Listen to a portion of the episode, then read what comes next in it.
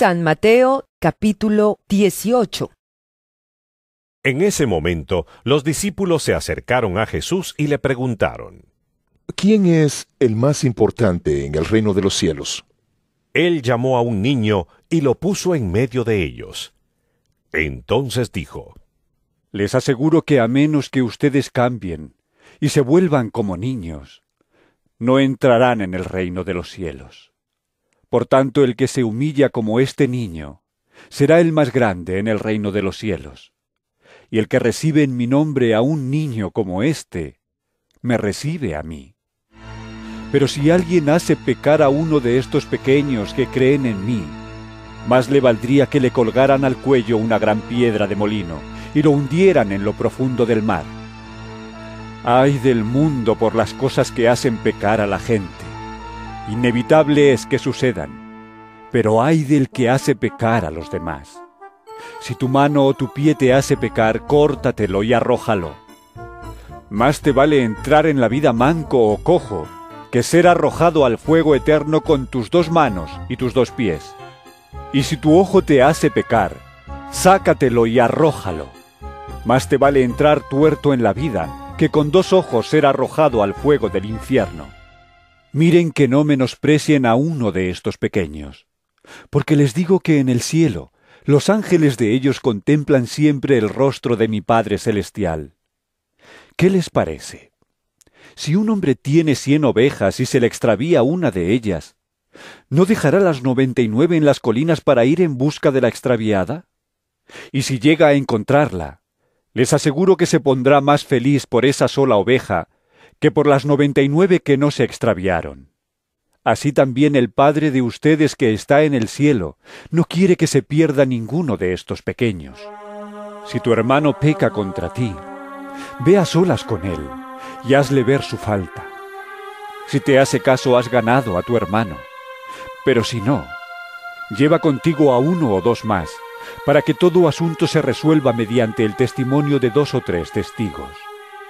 Si se niega a hacerles caso a ellos, díselo a la iglesia. Y si incluso a la iglesia no le hace caso, trátalo como si fuera un incrédulo o un renegado. Les aseguro que todo lo que ustedes aten en la tierra quedará atado en el cielo, y todo lo que desaten en la tierra quedará desatado en el cielo. Además les digo que si dos de ustedes en la tierra se ponen de acuerdo sobre cualquier cosa que pidan, les será concedida por mi Padre que está en el cielo. Porque donde dos o tres se reúnen en mi nombre, allí estoy yo, en medio de ellos. Pedro se acercó a Jesús y le preguntó, Señor, ¿cuántas veces tengo que perdonar a mi hermano que peca contra mí? ¿Hasta siete veces? No te digo que hasta siete veces, sino hasta setenta y siete veces. Le contestó Jesús, Por eso el reino de los cielos se parece a un rey que quiso ajustar cuentas con sus siervos. Al comenzar a hacerlo, se le presentó uno que le debía miles y miles de monedas de oro. Como él no tenía con qué pagar, el Señor mandó que lo vendieran a él, a su esposa y a sus hijos, y todo lo que tenía para así saldar la deuda. El siervo se postró delante de él. Tenga paciencia conmigo, le rogó, y se lo pagaré todo. El Señor se compadeció de su siervo, le perdonó la deuda y lo dejó en libertad.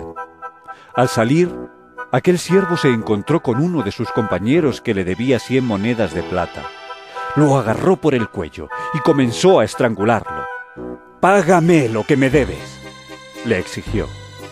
Su compañero se postró delante de él.